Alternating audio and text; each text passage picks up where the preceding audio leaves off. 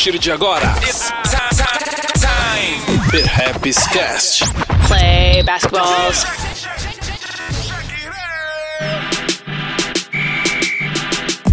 Salve, salve! Tá começando mais um episódio do podcast do Perhaps e hoje a gente vai voltar a falar sobre NBA. E como é de costume, a gente mais uma vez aí traz para casa Marcílio Gabriel, nosso grande expert no assunto. Salve Marcílio, a casa é sua. Bom dia, boa tarde, boa noite para todo mundo que está ouvindo. Aproveito para cumprimentar aqui os amigos aqui desse, desse, dessa nossa conversa de hoje, né, que vai ser bem bacana. Mais uma vez, obrigado pelo convite, Edu. E vamos que vamos. O assunto vai ser, vai ser legal. A galera vai curtir também. Vamos nessa. Vai ser da hora. E aí eu queria aproveitar e, e, contar uma historinha de bastidores, que nem é uma super história, mas essas duas outras figuras que eu, que eu trouxe para falar com a gente hoje, Ó, o passe delas está super valorizado, a agenda super lotada, e vocês não sabem o tempo que eu demorei para trazer essas duas aqui para falar com a gente. Mas eu tenho certeza que vai valer a pena. Estou muito feliz, quero dizer, de ter conseguido reunir as duas aqui. É a primeira vez que isso acontece, vamos dizer, né? Um encontro inédito em podcast, pelo que me disseram, né? Espero que não seja só chaveco. Mas cá estão elas. Primeiramente, Gabi, tudo bom contigo? Fale a que você veio, o que, que você veio fazer aqui hoje e sinta-se em casa. É um prazer ter você com a gente hoje. Olá, pessoal. Obrigada, Edu, pelo convite. Estou muito feliz de estar finalmente participando do seu podcast. É, hoje eu vou ter uma oportunidade que não existe em muitos podcasts que falam de basquete, que é falar do meu time, falar um pouquinho do Cavs, que é muito pouco falado em outros podcasts. Inclusive o podcast dessa nossa outra companheira aí, quase não fala do meu time, quando fala, fala só mal, vou aproveitar para já dar essa estigada. Então hoje eu vim aqui dar uma defendida no meu time. Olha, Gabi, o meu, o meu time do Marcílio também não tá bem das pernas também, então eu super te entendo. O Chicago Bulls não tá ajudando. Então ele, o, o Bulls e o Kevin estão andando bem de mão dada nesses últimos tempos aí, infelizmente, né? Mas já, já vivemos glórias, né? Super. Agora vamos falar com a, com a última, porém não menos importante convidada, que é a Sabrina, que vem aí também para somar bastante no papo. E é um prazer também ter você aqui com a gente. Seja bem-vinda, a casa é sua. Oi, gente, tudo bom? Finalmente esse podcast saiu. Queria muito já gravar com a Gabi, porque realmente, ó, a gente grava, eu gravo lá pelo NBA das Minas, tá? É, o que acontece? A gente já gravou sobre o Kevs, em minha defesa, a gente já gravou sobre o Kevs, já gravamos bem sobre o Kevs, mas aí depois não teve mais oportunidade. Aí eu fico triste pela Gabi de convidá-la para falar mal do Kevs, entendeu? Mas a sua chance vai chegar, a gente vai fazer acontecer. Espero que seu time colabore, entendeu? Porque a gente gosta de falar bem dos times, quando a gente fala mal, o pessoal fica meio bravo.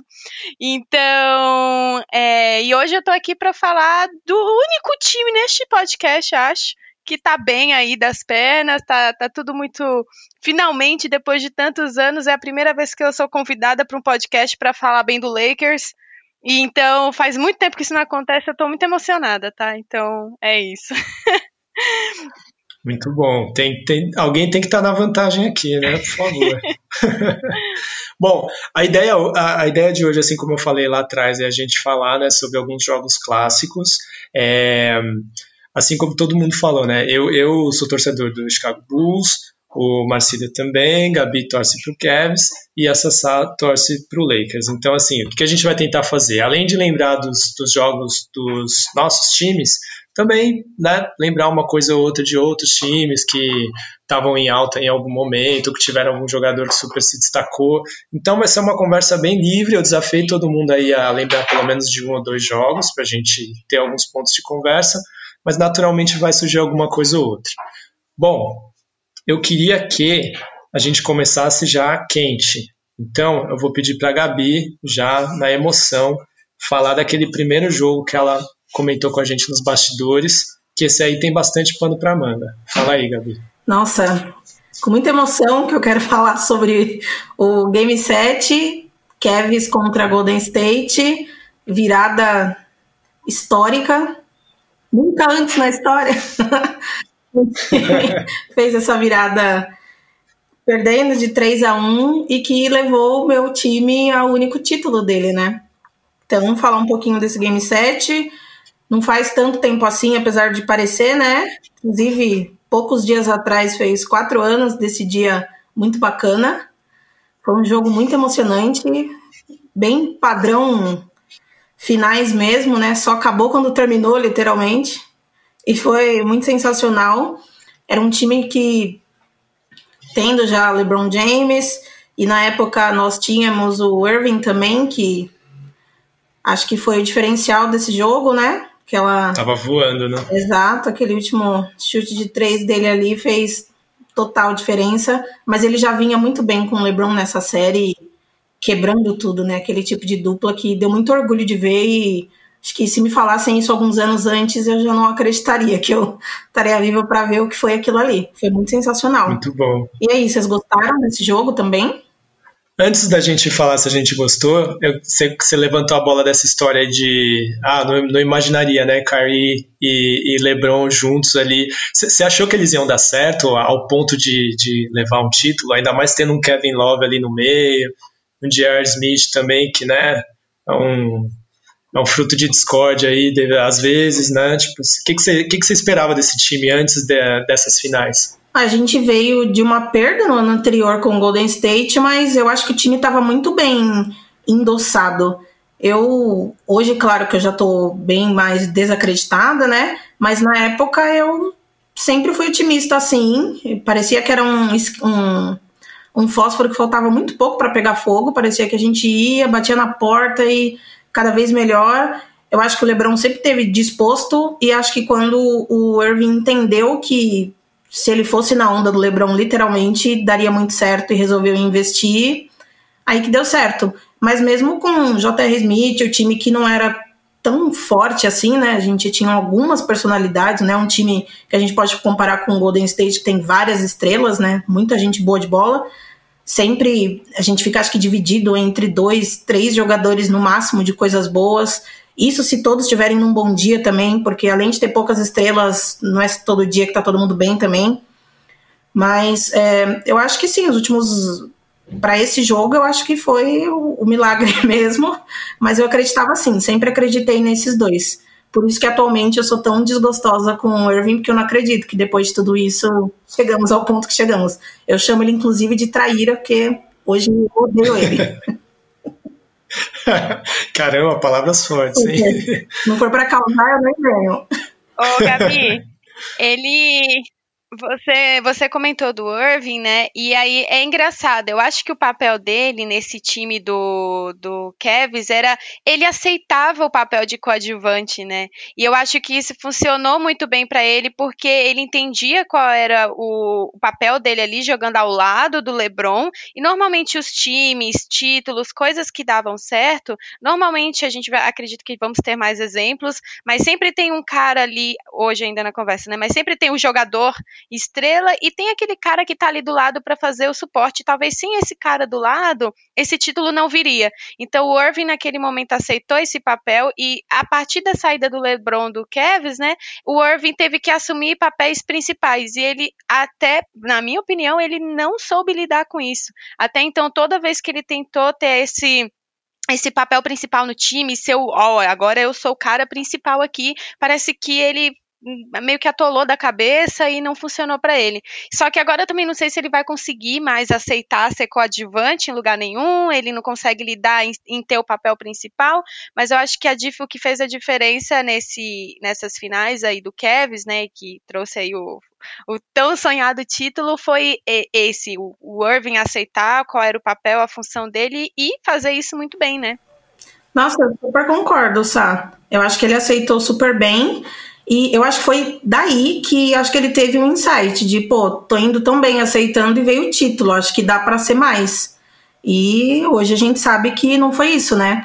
Ele cansou de, de, de ser o par, tentou buscar outros caminhos, porque ele entendeu que esses últimos anos sem LeBron no Kevs, ele não conseguiu fazer nada sozinho. LeBron voltou, ele falou, tamo junto. Então ele se achou maduro, de agora eu consigo. E a gente viu que foi só ladeira abaixo, né?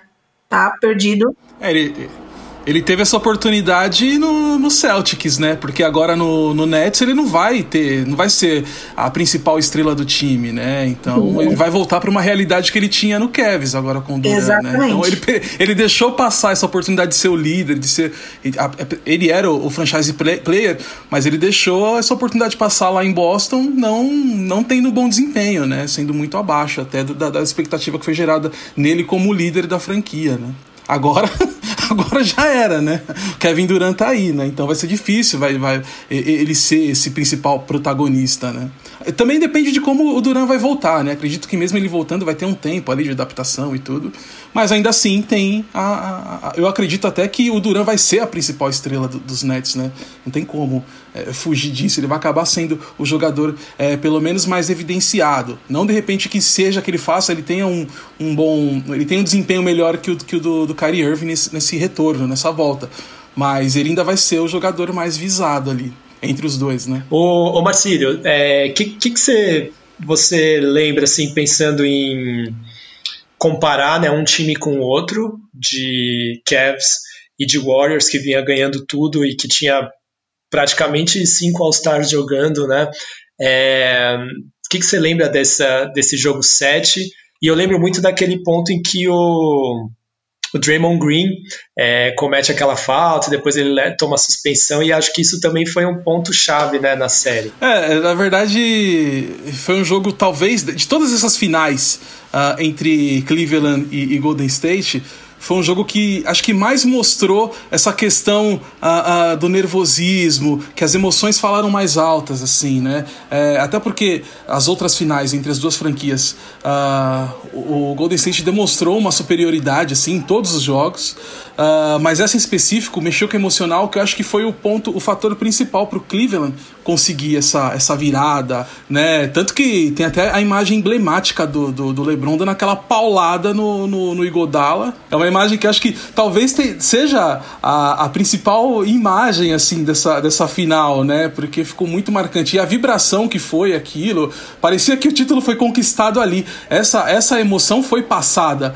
nessa, nessa imagem, nessa ação do, do, do LeBron James. E tem essa coisa toda, né? De, de, dos caras já terem vindo de um, de, da perca de um título para o Golden State. Ah, e foi a temporada que o Golden State ah, conseguiu aquele, aquele recorde, né? Já tinha aquela coisa de tipo, a, a, vamos derrubar esses caras, velho, entendeu? E aí você começa a série perdendo da maneira que foi, aí você imagina de onde os caras vão tirar uh, essa superação, essa gana para virar o time imbatível que tinha quebrado o recorde do Bulls, que já tava, pelo menos para todo mundo, sendo considerado o campeão.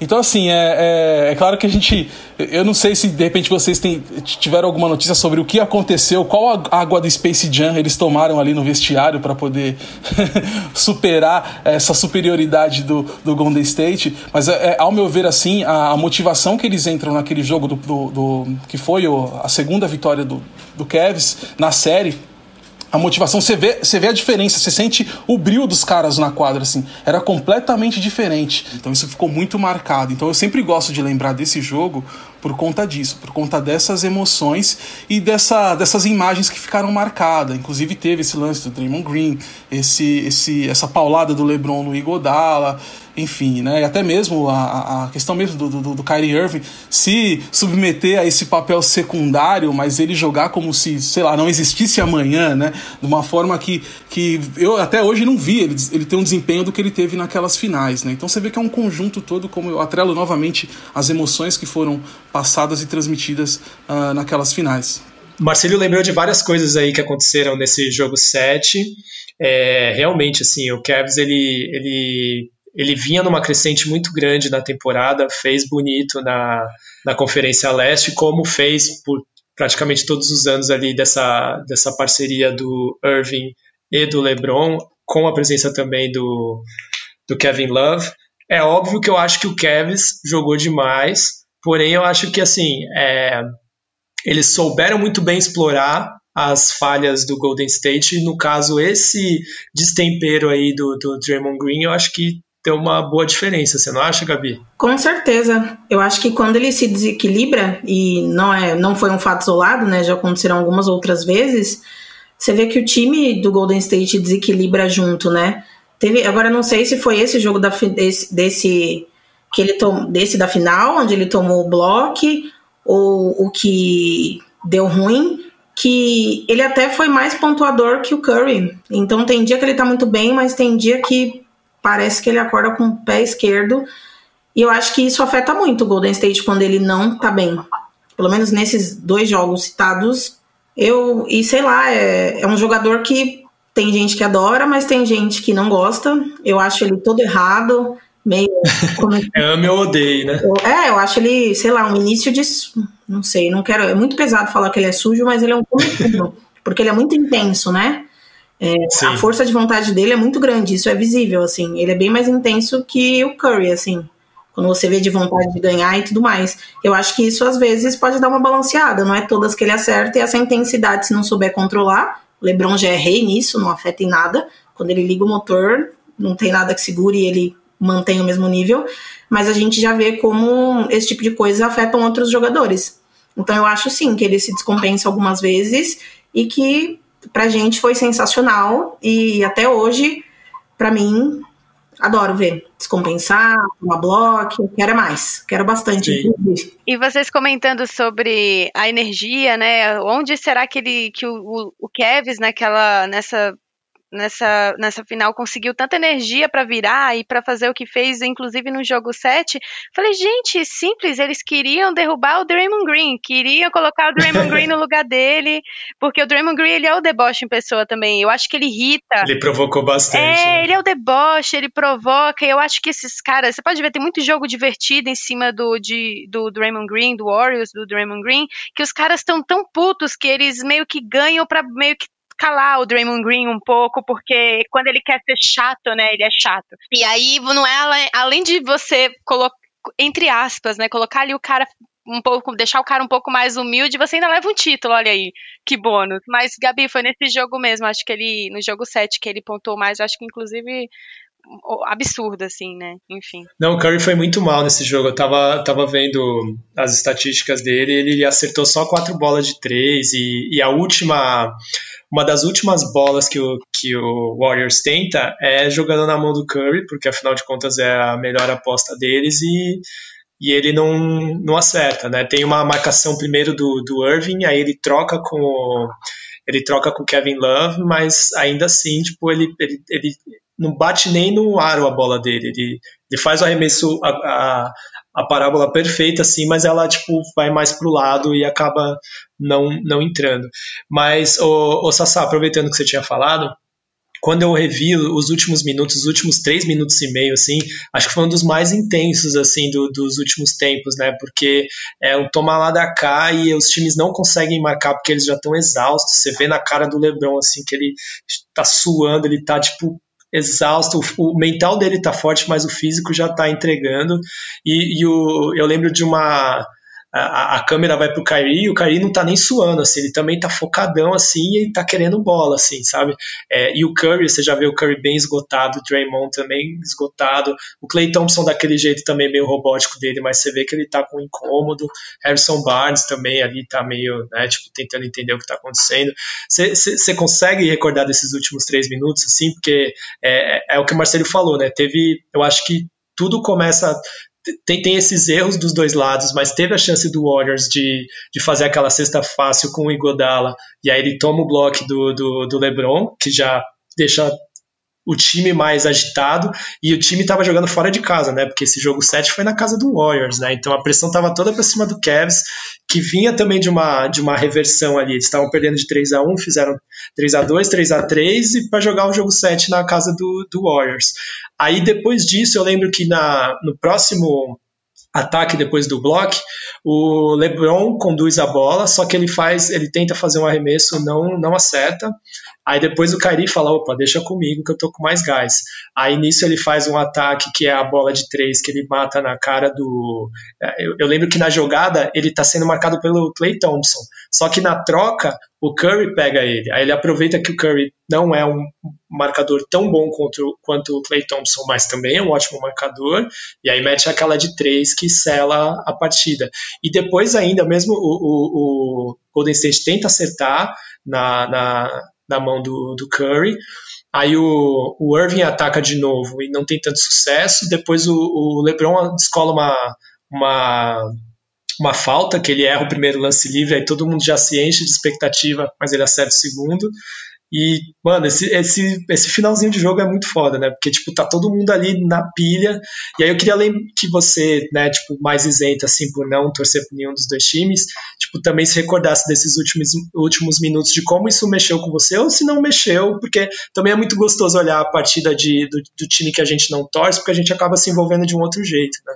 É, a gente acaba se envolvendo mais pela qualidade do jogo mesmo. Então, tem vezes que você tá ali na madrugada sei lá, no meio da temporada você tá assistindo um Suns and Kings e, nossa, o jogo é incrível e tá todo mundo dormindo, você não tem nem com quem conversar sobre isso.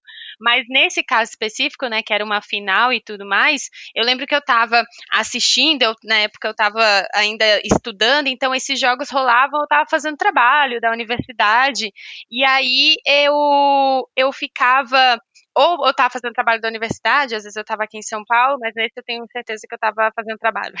E aí eu lembro que eu parava, assim, tudo que eu estava fazendo e ficava, gente, o que que tá acontecendo? Que, que, que... Porque quando o, o Kevs ganhou o primeiro jogo, eu já me assustei na, na campanha inteira. Agora, quanto aos minutos finais do, do último jogo, quando você fala do cansaço, assim, é, é que eu, Depende de como o time entra na quadra. É como você falou, vai ter dias que o time vai estar tá bem, vai ter dias que o time vai estar tá seguro. Normalmente, os times que entram muito confiantes, a confiança, assim, é tudo no jogo, a gente que acompanha a NBA sabe, mas a confiança, às vezes, ela pode te derrubar também, né?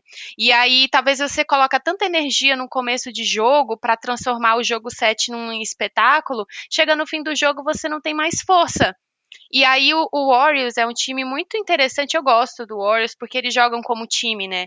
Então, ali tem a explosão do Draymond, tem a explosão mas é todo mundo explode junto. Naquela época eles explodiam junto, eles jogavam juntos do começo ao fim.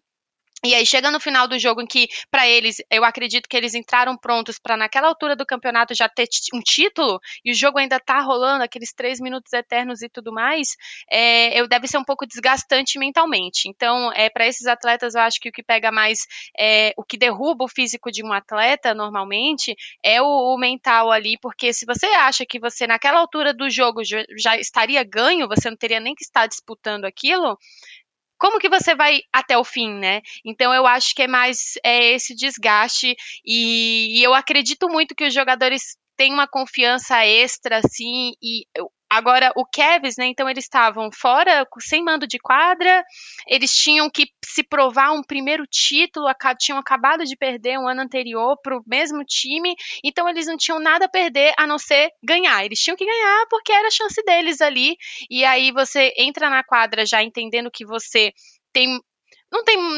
muito a perder, mas a sua, a sua única chance é ganhar, porque aquele time naquele momento está bom. É, e já, eles já tinham conseguido tanto, por que não continuar até o fim? Eu acho que foi isso que pesou mais. Então, nessas horas que eu, que eu olhava, assim, que eles estavam aparentemente mais descansados, além de experiência, né? Querendo ou não, o Warriors era um, eu acho que é um time mais, naquela época era um time, inclusive, mais novo. E, e isso também é, conta, mas enfim, eu acho que que pesa nessa coisa do cansaço, além da experiência, é como você entra para aquele jogo. E aí, sem mando de quadra, mas eles já tinham chegado até ali, eles não iam desistir, sabe? Então, mesmo que o jogo, mesmo que eles tivessem perdido esse jogo, o jogo seria apertado até o fim, e talvez o Warriors não tivesse contado com isso. Então, foi todo momento que eu tava assistindo, eu ficava, lá, bobão, pensou que ia ganhar, trouxa. Não sei. Fiquei assim, o jogo inteiro para cada toco, cada coisa que dava errada pro Warriors, sabe? Foi mais ou menos isso. Muito bom. Bom, agora a gente vai passar a marcha porque eu estou vendo aqui que a gente falou bastante tempo sobre esse jogo, a gente tem vários outros jogos para falar.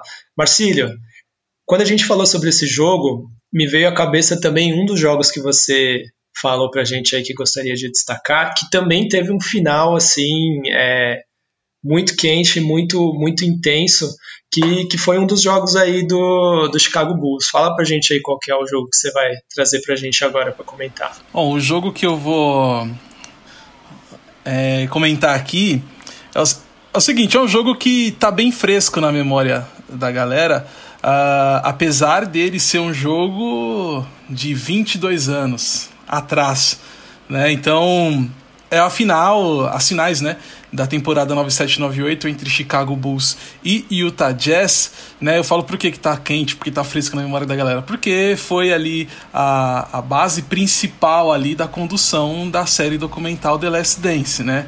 Então, como a gente teve essa paralisação da NBA com a falta de jogos, você acaba indo para outros, procurando outros tipos de conteúdo para não ficar totalmente ausente do basquete, né? E a série Last Dance, ela vem nesse momento, né, dessa ausência. E então a, as atenções sobre ela são muito maiores, né? E também não só por conta disso, mas por ser a figura do Michael Jordan, por ser uh, por retratar toda essa, essa fase do Chicago Bulls nos anos 90, uh, essa máquina de títulos que foi o Chicago Bulls. Então, é, é um jogo que quem, quem não conhecia a história passou a conhecer, até porque a maioria das pessoas que gostam de basquete acompanharam. Quem ainda não, não acompanhou, com certeza vai acompanhar, né? Uh, mas eu acredito que a maioria das pessoas que gostam de basquete já assistiu, já terminou de ver os 10 os episódios. E essa final, realmente, assim, eu vou, eu vou falar mais, não, não do que foi, do que aconteceu na série, dessas memórias que a, que a série documental trouxe, mas das minhas lembranças da época, né? E, pô, eu era bem jovem, bem jovem mesmo na época. Uma das, das mais marcantes passagens assim desse jogo foi a contusão do Scott Pippen. Ah, ela significou muito, assim, porque tem uma imagem que, que me marca até hoje, assim, que é quando ah, o Pippen sai por conta das dores, e isso é bem no começo do jogo. Você está em Salt Lake City, você tem a pressão da torcida, o Utah Jazz precisando ganhar para levar a final para o sétimo jogo. O Scott Pippen sai do jogo, a câmera mostra exatamente o momento do Michael Jordan, assim, reagindo ao Pippen indo. Se você pegar o jogo, inclusive eu até te passei esse jogo do inteiro, né, que eu tenho ele aqui completinho. No momento que o Pippen se direciona ao vestiário, Uh, eles pegam a cara do Jordan, assim, o rosto do Jordan. A feição dele é de tipo eu vou ter que, vou ter que trabalhar mais aqui. Uh, uh, porque a questão do Pippen não era só o, o, jogador em si, ele ser o diferencial. Enfim, era questão mesmo da, da confiança que, que, o Michael tinha. O, o, o Pippen, apesar de todos os problemas, especificamente naquela temporada, com questão de desentendimento, não só com, com, com dirigentes, mas também com, com, com elenco. Teve muito problema antes da temporada começar. A presença do Pippen era importante pro Michael Jordan. E então marca muito essa, essa imagem assim do Jordan vendo o Pippen sair assim. E, enfim, a, a história do jogo a gente já conhece a vitória de Chicago Bulls, o título, aquele lance uh, final onde o Jordan rouba a bola do Cal Malone, né? Que o Cal Malone está recebendo uma marcação ali tão forte do Rodman, ele fazendo a proteção, sabendo que o Rodman poderia, uh, de certa forma, uh, dar um bote e tomar a bola dele, ou dificultar qualquer iniciativa que ele tinha naquele momento, que ele se concentra apenas no Jordan e ele deixa um espaço que o Jordan, como sempre foi um ótimo defensor, ele enxerga aquele momento, aquela oportunidade de roubar a bola, pega a bola. E o que mais me intrigou nessa, nessa imagem do jogo, nessa, nessa parte, é que o Jordan rouba a bola, faltando, sei lá, 20 segundos aproximadamente, ele vai com uma calma até a, a o, o, campo de, o, o, campo de defesa do Utah Jazz, carregando a bola como se o, relógio não estivesse correndo. E assim, eu vai, vai, sabe? Você ficava naquela. Vai, tá acabando o tempo, né? E aí, obviamente, o Michael Jordan mais uma vez mostra toda a, a, o porquê dele ser considerado o maior de todos os tempos, o porquê da genialidade dele dentro da quadra né? E ele com toda aquela tranquilidade vai para cima. Uh, Brian Russell faz a marcação em cima dele, ele dá aquele tapinha, dá aquela empurradinha, mas eu coloco aqui qualquer um que nenhum juiz iria dar aquela falta naquele momento do jogo, porque ele faz sim a falta em cima do, do, do Brian Russell. Ele dá aquela empurradinha, ele perde equilíbrio, ele fica livre para poder arremessar, e aí é considerado o, o, o last shot, uma das vira uma imagem icônica, né, uma foto icônica, ele arremessando. Enfim, aí o Utah Jazz tem apenas 5 segundos para poder criar uma jogada de ataque, né? Porque após a, a conversão da cesta, o tempo é pedido, o tempo técnico é pedido. E aí o coach Sloan tenta armar alguma jogada, essa jogada vai para o John Stockton, por ele ser um bom arremessador de três pontos. A bola cai na mão dele, ele arremessa, não cai e Bulls ganha o jogo, né? Então ficou marcado por isso também, assim, essas imagens assim eu tenho muito nítidas uh, na minha memória, né, por ter visto uh, o jogo naquele dia, naquela época, né, então essa é a passagem que eu tenho para falar desse jogo, como eu disse, já bem, bem fresca na memória da galera por conta da, da, da série documental Last Dance, é, o arremesso final. É, mas as minhas lembranças, assim, que eu contei agora foi exatamente daquela época, assim, eu falo com um sorriso no rosto, porque eu lembro que eu vibrava, eu pulava em cima da cama, assim, né? Tipo, eu era muito pequeno, assim, pequeno não, vai, tipo, 12, 13 anos, mas já, já entendendo bastante né? Então é uma memória muito viva, assim. Eu fico sempre muito feliz, assim, quando eu vou falar desse jogo, justamente por conta disso, assim. Uma emoção que, que até hoje eu sinto e vendo novamente toda a história de como foi através da série, é, isso acendeu mais ainda a, a essas memórias, assim, sabe? Muito bom, muito bom. É, bom, Sassá e Gabi, acho que vocês tiveram o contato aí com esse jogo talvez ou assistindo né, esses clássicos do, do passado em algum lugar, ou recentemente com, com a série, assim como o Marcelo falou. Né? É, eu queria perguntar primeiro para a Sassá, que eu lembro você comentando alguma coisa sobre, sobre ter assistido a série, mas eu queria saber especificamente sobre esse, esse último episódio, né, que fala desse, desse jogo contra o Utah Jazz. É, e aí que você aproveitasse e falasse um pouquinho do que você achou da série de uma forma geral, mas mais focada nesse último episódio, para falar o quanto eles conseguiram transportar você para esse jogo, que também é um, é um jogo clássico e super importante por ser o último, não o último oficial do, do Jordan, mas a maioria das pessoas consideram o último porque aquela passagem dele pelo Wizards foi mais um, uma tour de celebração do que qualquer outra coisa. Né? Massa.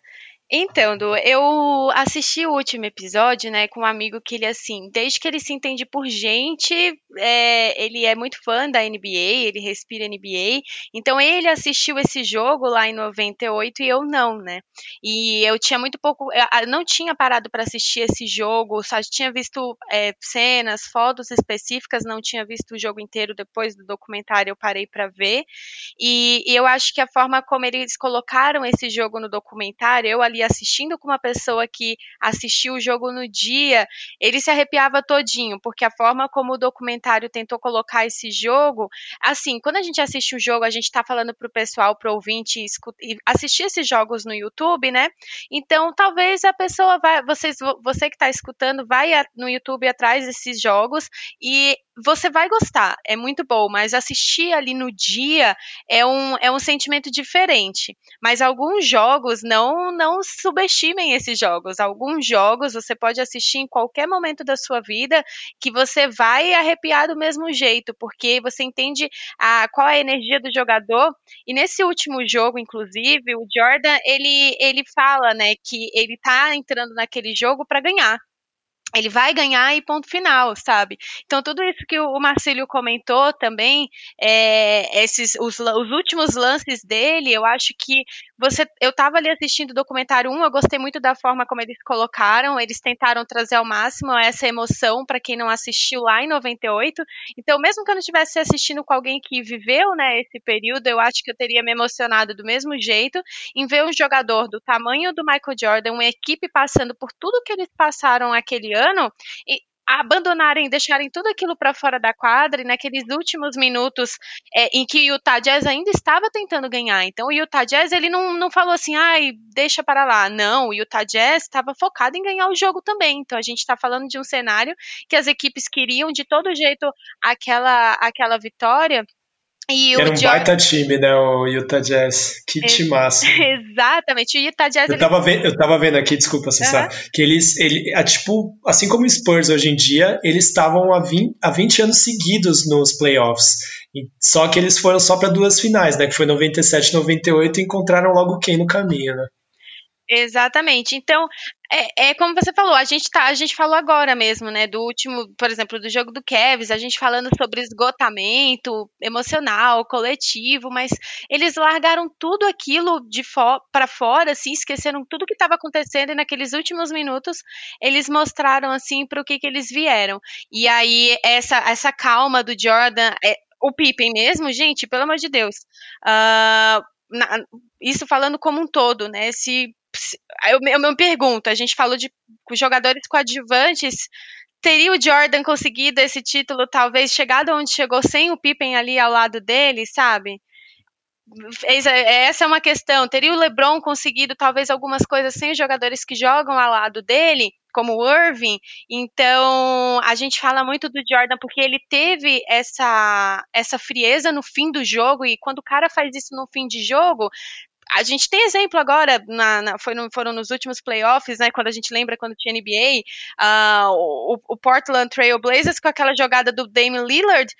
Aconteceram várias outras coisas, mas aquela imagem não sai da nossa cabeça, porque a, a, apesar do cara ter um time jogando ao lado dele, é a frieza do jogador no fim do jogo, quando há um fim de jogo assustador como esse é que vai ser lembrado para sempre. Então eu acho que por isso que o Jordan se consolidou ali, foi falar, nossa, ele é o GOAT, ele é o cara, porque ele teve essa frieza de nos últimos minutos, apesar de tudo que vocês já viram na, na, no documentário, chegar naquele momento e falar: é eu a bola, a bola eu a cesta, é lá que eu vou chegar e ponto final. Independente se o Utah Jazz está jogando bem ou não. Não, total, total. E você, Gabi, é, você teve a chance de assistir esse jogo, de repente, né, como curiosidade, né, de ver um grande jogo, ou você teve contato com isso pela série? E aproveita e fala também um pouquinho o que, que você achou da, da série, mais focado nesse último episódio aí que retrata esse grande jogo aí, que é o jogo 6 contra o Utah, Utah Jazz. Eu nunca tinha parado para buscar jogos antigos. É, comecei gostando do trio de Miami, fã do LeBron, daí para frente, confesso que eu não voltei. Eu, claro que conhecendo basquete, você ouve falar Kobe, Michael, todo mundo dessa era, mas eu nunca parei para ver vários jogos, eu assisti um jogo ou outro e não sabia de muita coisa que eu fui descobrir por essa série. Então a, a, maioria da galera que se chocou, acho que é mais os millennials, eu não sou millennial, mas me choquei junto com eles de saber muita coisa. Eu fiquei muito chocada com a série porque parece que foi ali que eu entendi o LeBron.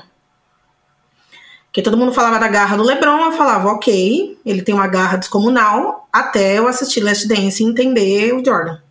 Que para mim são assim, meu Deus, dois pesos, duas medidas que eu falei, caraca, esse cara é muito insano. Mais insano do que todo mundo sempre falou como assim isso? Ninguém falava tão sobre isso, ou como eu nunca ouvi sobre isso, da garra dele.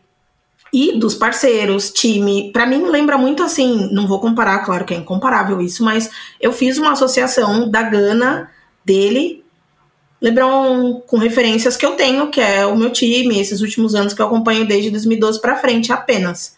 E sobre esse último jogo, cara, sim, tão emocionante quanto eu ter assistido as finais do Cavs, assim. Foi um jogo que eu não tinha visto.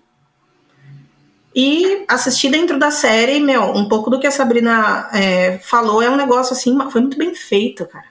É absurdo, assim, a emoção que passa, é, sei lá, é, quando falam de comparação Michael e LeBron, eu sempre falei, ah, tá bom, mas nessa série eu entendi o porquê que ele é o que ele é, e nesse jogo ficou muito claro. A garra dele é insana, os momentos foram incríveis, as parcerias. É, assim, eu acho que eu fiquei mais fã. Tudo bem que é um jogo e é uma série, mas parece ser muito mais que basquete. Porque é uma gana que esse cara tira, assim, a vida dele é aquilo ali, né? Não tem mais nada que importa. É um negócio assim. É, sei lá, pra, assim, mexeu comigo a série. Eu não esperava nem metade do que eu assisti e das emoções que eu tive assistindo. Muito menos com esse último episódio, que, claro que todo mundo já comentando, spoiler, eu não assisti na hora que saiu, então todo mundo comentando um monte de coisas. Claro que você já sabia o que ia acontecer, mas foi muito emocionante. Eu fiquei muito chocada. É, mais motivada. Por conta do LeBron e por conta das finais do Kevin, eu tenho a tatuagem da hashtag que ele usa, que é Strive for Greatness, né? Que é lute por grandeza. Eu olho para ela todos os dias, é o que me motiva muito, porque ele é muito além do basquete. E vendo essa série, vendo esse jogo do Jordan, eu entendo que, assim, meu, ele não tem isso tatuado, ele tem isso dentro dele. Esse é um negócio muito maluco. Eu fiquei mais, assim, chocada de descobertas, bobo, porque é um negócio que existe há mil anos e só eu que não sabia. Mas eu gostei bastante de entender quem é esse cara e ver tudo que ele fez naquela época, com aqueles tênis, sem tecnologia nenhuma de nada. É assim. Só bonitos, né? Tecnologia zero. Totalmente, é assim, chocante. Parece que é inesgotável a energia do cara, é um negócio muito louco. Isso que assim, Sim. hoje a gente vê LeBron com a idade que tem, gastando milhões para se manter esse físico. Meu, Jordan magricelinho daquele jeito, gente. Da onde que ele tirava tudo isso, sabe? Cara simples, assim. Você não compara ele com ninguém, assim. É, é absurdo. Eu, eu tô assim, meu comentário é. Se eu pudesse é, resumir uma palavra, é o hashtag chocada que eu fiquei. Sem contar o silêncio e Utah depois, né? Eu acho que a melhor parte Nossa. eu amo. Meu Deus do céu. Eu coloco no meu top, eu fico analisando assim a torcida, que eu reclamo muito da torcida dos jogos de NBA, mas nesse dia a torcida o silêncio da torcida falou por si só. A torcida de Utah, assim, o silêncio, né? E o Jordan lá. E é uma torcida chata do Utah Jazz, né? Sempre foi, né? Conhecida por ser uma torcida chata, né? Uhum. É, é, muito louco, você não ouve uma mosca passando ali realmente. É, o que eu fiquei, o que eu acho muito foda, tendo assistido especificamente esse último episódio que mostra aí esse jogo 6, é que devia ter um, assim, um documentário de tipo de uns 10, 20 minutos para para cada ou último jogo ou série de título da, da NBA, assim, porque é muito legal que assim, quando a gente está acompanhando, a gente até tem uma noção e talvez na época não era, não tinha essa cobertura excessiva que tem hoje, assim, de você sabe até o que o cara comeu de café da manhã, né? Até porque se, se não fazem a reportagem, a reportagem disso, ele vai contar nas redes sociais e naquele momento em 98 não tinha isso, né? Mas o jeito que eles constroem de, de igual o Marcelo estava falando, né? Do momento que o Pippen sai por causa das dores nas costas, aí o olhar do Jordan para aquilo, aí esse o papo não, o Pippen tem que que voltar, nem que ele fique só na quadra ali de peso morto, mas ele ainda vai chamar mais atenção do que colocar qualquer outro, né? As estratégias por trás, né? Isso é muito legal, né? Porque quem é fã de basquete, assim, você já curte o jogo em si, só com a bola ali rolando mesmo e, e tá beleza.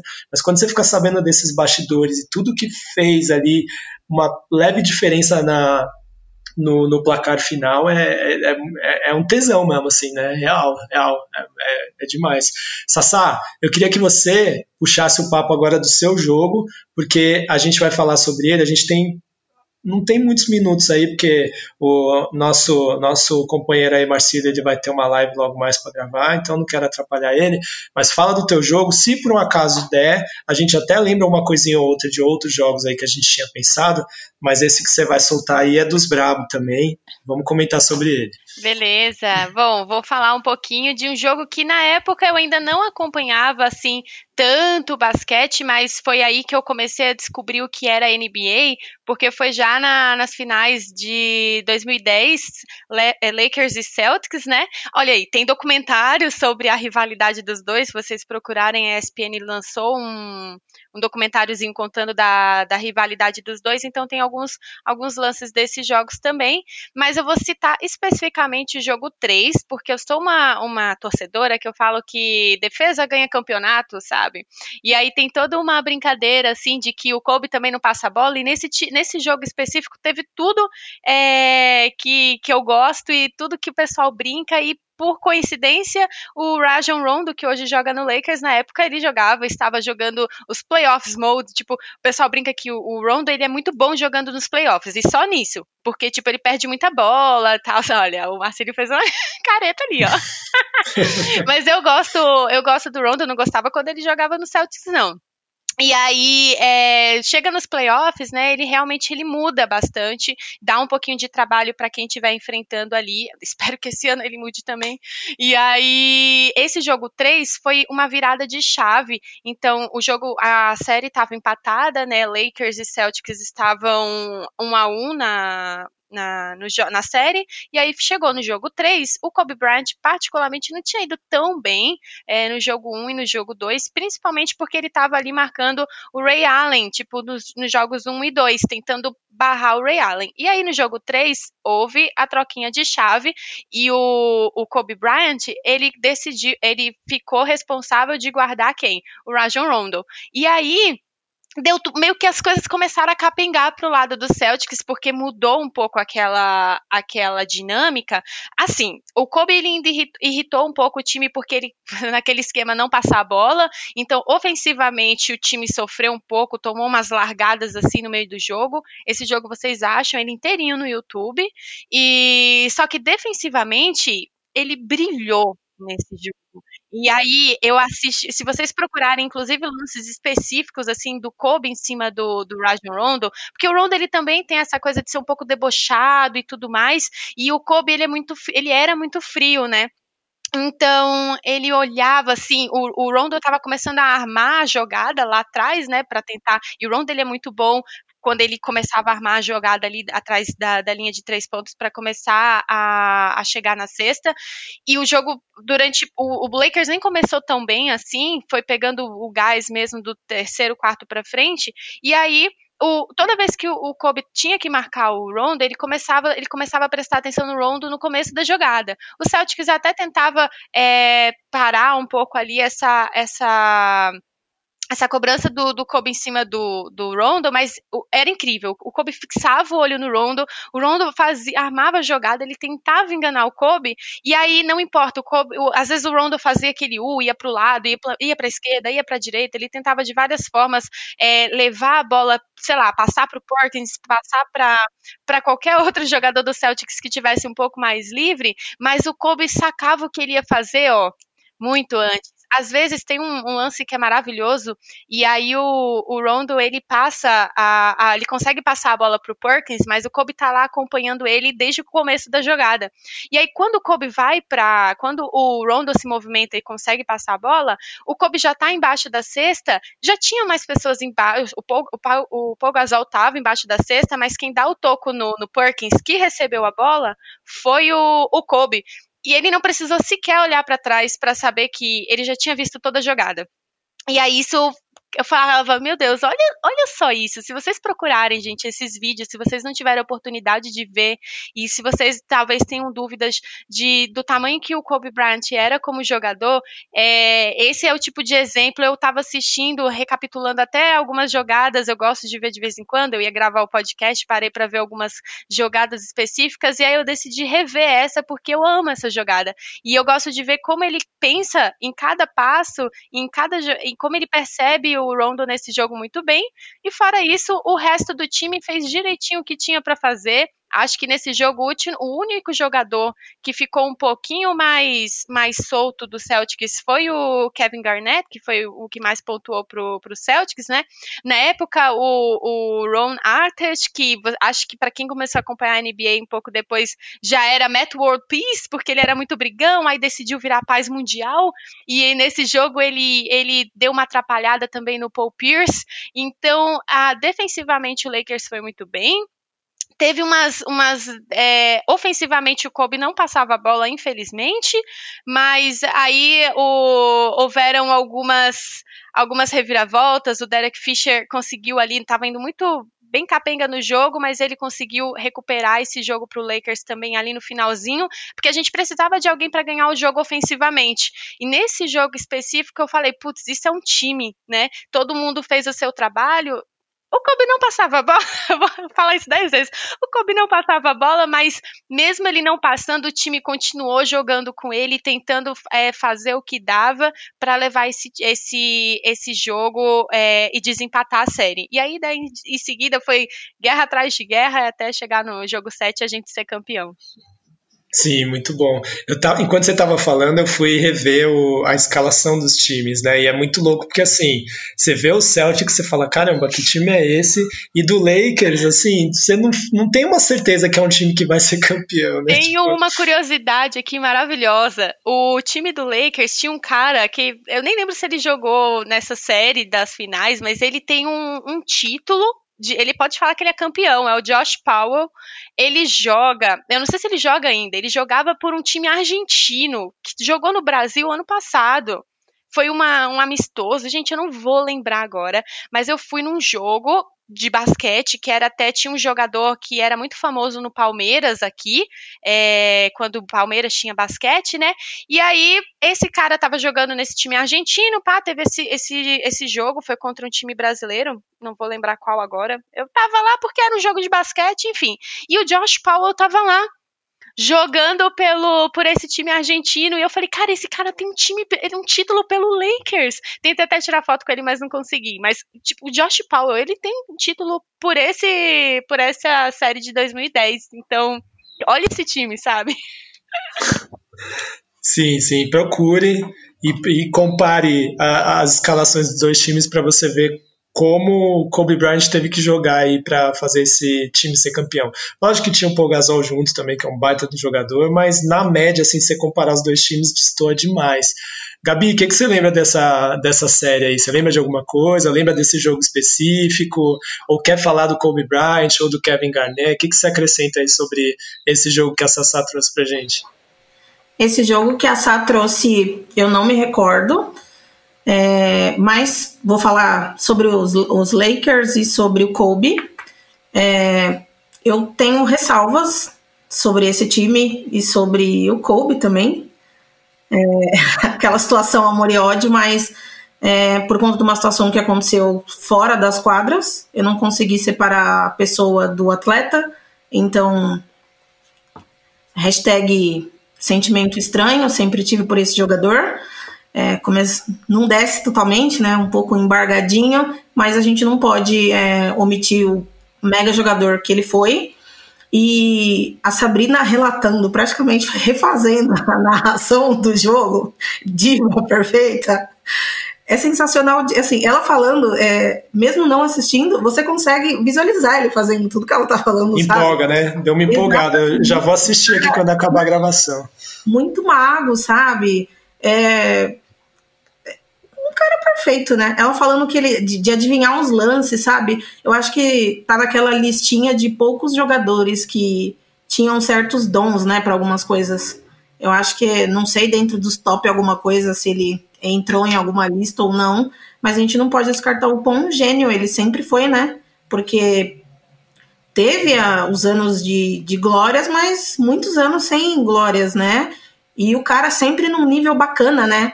É muito, sei lá, acho que se o LeBron tivesse ficado no Cavs a vida toda, tipo, mil anos de poucos títulos e o mesmo nível, né? E o cara ficando cada vez melhor. Tanto é que, ó, como ele encerrou a carreira, sabe? Idade versus competência e. Sei lá, acho que não sei se os caras vão evoluindo, adquirindo inteligência emocional para os jogos versus físico, força de vontade garra. É, não tive oportunidade, oportunidade de assistir esse jogo. Óbvio que eu vou assistir, porque agora, né, com essa narração exclusiva, e ainda vou mandar mensagem para Sabrina depois sobre isso. Mas, é, Kobe Mara, é isso que eu tenho para dizer. Lakers, não sou muito fã, e ainda mais agora, né? Gabi nunca mais vai gravar um podcast de basquete comigo na vida. vou, vou chamar ela para gravar quando o Kevs for eliminado de qualquer coisa. Mas só de também ver que esse é um jogo que o Celtics perdeu, então, para mim, tá sensacional também. Gabi vai gravar 10 podcasts, os próximos 10 NBAs da Mina vão ser com a Gabi.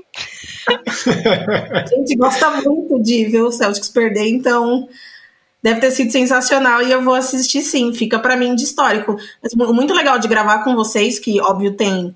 É, curtem NBA há muito mais tempo que eu e tudo mais é, ouvir esses tipos de relato, né? De coisas que eu não vi ou vivi. É muito bacana. Nossa, o Marcelo relatando Chicago Bulls, assim, a Sabrina agora é de arrepiar. É muito legal, gente. Só quem gosta do esporte para parece que vai transmitindo, assim, passa, vai passando de pessoa para pessoa. Eu já fiquei, tipo, ela contando.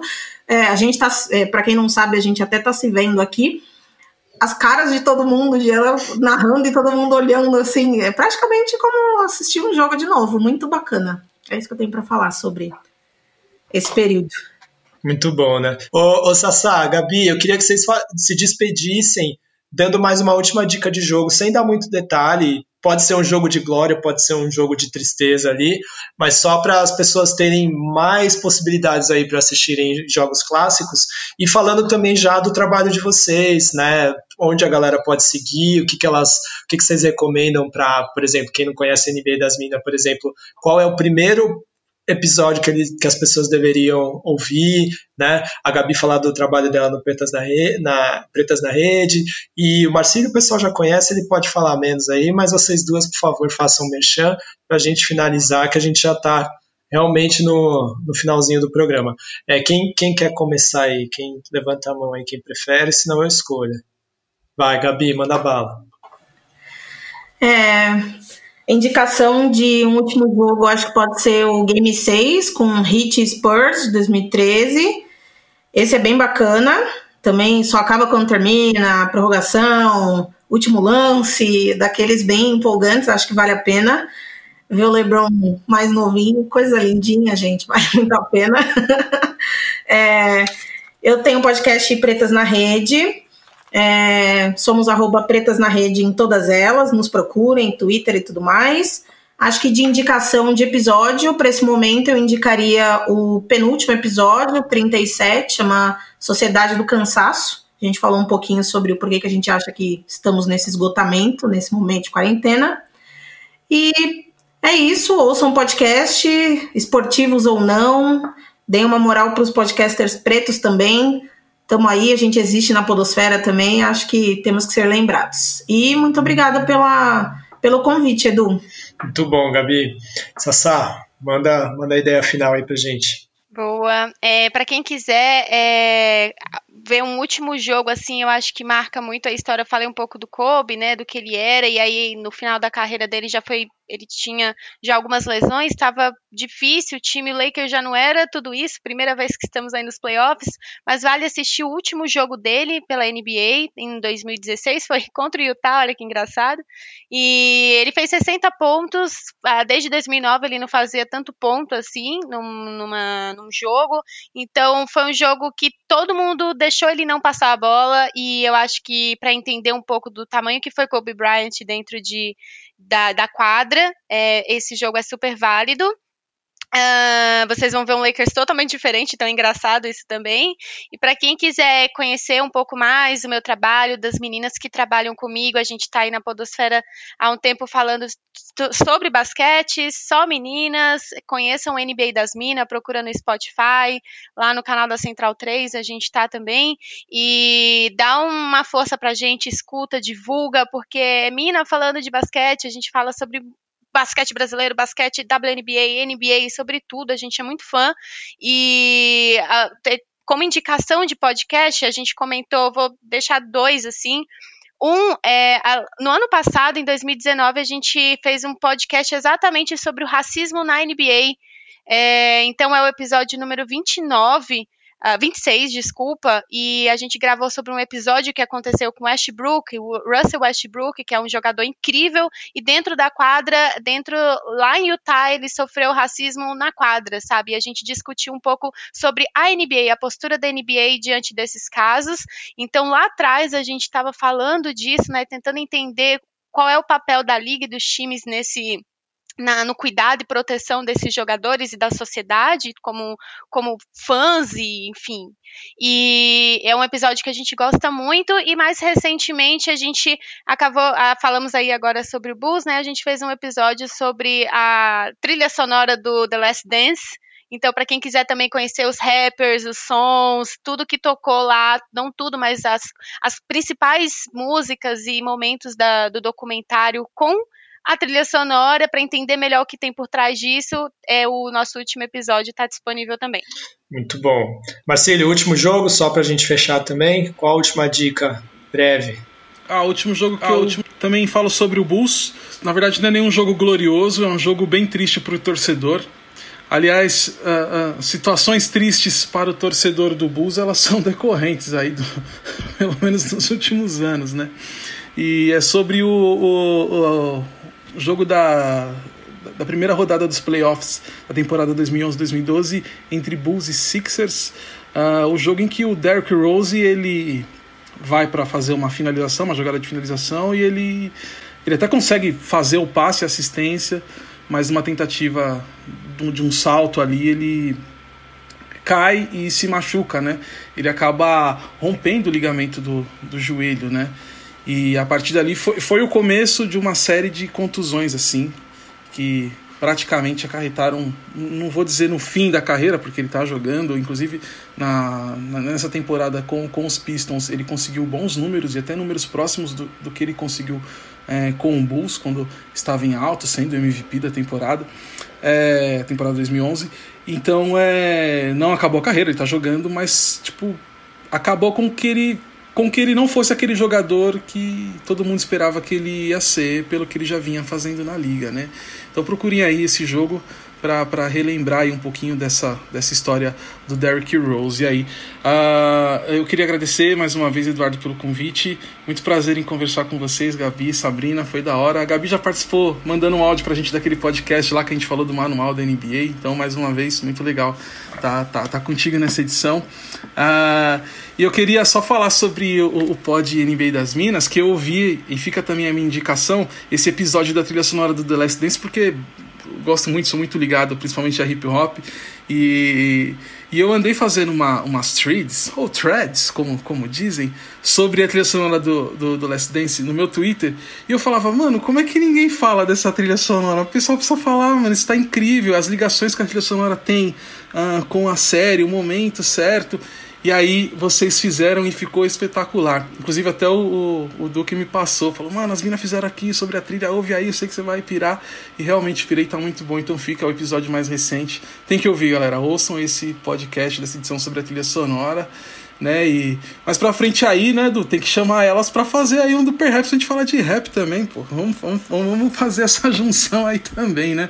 Até porque tem muitos jogadores que são rappers, né? Ou muitos rappers que são basqueteiros, né? A NBA tá cheio. Damian Lillard é um deles, e o Damian Lillard para mim é o meu preferido, assim, sabe? Ele, ele foi muito melhor que o Iverson, que o, que o Shaq, né? É, e o Oladipo também é outro cara muito bom. Ele vai mais do lado do R&B ali. Se colocar o Lillard para fazer o, as rimas e o Oladipo para fazer o refrão, vai ficar a dupla perfeita, né? Então fica aí essa, essa indicação também. Agradeço mais uma vez sobre meus trabalhos. Uh, ah, para a galera do basquete, acredito que muita gente conhece pelos trabalhos na ESPN, com o desafio de talentos e tal, mas também eu faço outras atividades. Estou aqui no Perhaps comentando de basquete. Tenho coleção do Marcilhão, que é onde eu mostro as minhas camisas da minha coleção. E eu iniciei uma série de lives chamada Live Colecionadores, onde todo sábado eu sempre com um convidado é, a gente troca ideias sobre coleção de basquete, sobre itens que, que que os amantes do basquete têm, a história por trás desses itens, né? Então, inclusive, daqui a pouco a gente está gravando hoje aqui no sábado, aqui a cinco minutos eu vou começar uma, uma nova live com o Yuri Fonseca. A gente vai falar de itens de basquete. Semana passada foi, foi com o Ricardo Bugarelli. Então estamos nessa pegada. Todo sábado com um convidado para falar aí de itens de basquete através dessas lives, certo? Valeu mais uma vez, é, Eduardo, Sabrina, Gabi. grande beijo para todos vocês aí. E me chame mais vezes, por favor, porque eu gosto. Vocês sabem que eu gosto, eu venho, falo e tamo junto, beleza? Valeu. Muito bom. É, bom, estão convidadas, né? O Marcílio já fez o convite, estão convidados para voltar para falar de música dessa vez, porque eu também acho que tem bastante papo. Até Kevin Durant já, já lançou rima aí, então tem bastante diversidade aí de rappers no, na NBA. Eu vou deixar, eu vou fechar também dando a minha dica, Sassá, desculpa, mas eu sou muito fã do Iverson, apesar aí do Marcílio ter falado mal das rimas dele. Mas o jogo de 2001, jogo 1 da série Philadelphia, Philadelphia 76 Sixers e Los Angeles Lakers. Los Angeles Lakers com timaço, com Shaquille O'Neal, com Kobe Bryant, com Derek Fisher, com tinha o Fox, tinha o Horry, mano, timaço, timaço. Aí um homem, não foi só ele, tudo bem, mas ele estava imparável aquele dia. Ele fez 48 pontos, deu seis assistências e tem aquele momento clássico que ele dá um crossover no Tyron Lu, ele fica no chão, nem foi por causa do crossover, ele deu uma escorregada mesmo ali, mas o Iverson passando por cima dele, na frente do banco do Lakers, para mim é um momento muito icônico, que inclusive virou camiseta, um dia eu vou comprar, o dia que eu conhecer a Sassá pessoalmente eu vou ter que ir com ela. Mas o Iverson, o Iverson é, um, é um baita jogador. Infelizmente, também é outro aí que acabou a carreira sem título. É, teve vários momentos conturbados, mas assim, a gente está aqui para celebrar os grandes momentos, né? Muito obrigado por todos vocês estarem aqui. Foi uma edição muito especial. Estou muito contente de ter a presença de vocês. Foi muito foda. A gente tem que falar mais vezes, porque a gente já viu aí que tem muito papo e fazer um episódio só não, não cabe o tanto de ideia que a gente quer passar. Então, com certeza nos veremos outras vezes. Tá, eu nem agradeci rapidinho antes de vocês terminarem. Eu queria só agradecer vocês pela, pelo papo, pelo convite. Do, foi maravilhoso gravar com vocês. A Gabi eu já conheço, já, já amo de paixão. Foi um prazer conhecer o Marcílio. Finalmente consegui aceitar o convite e agradecer mesmo, tá? Muito bom. Pessoal, obrigado. Até uma próxima. Ouçam aí os podcasts de todo mundo, por favor. Acompanhem as lives do Marcílio, que ele já fez seu ótimo merchan. E até uma próxima. É nóis. Cast.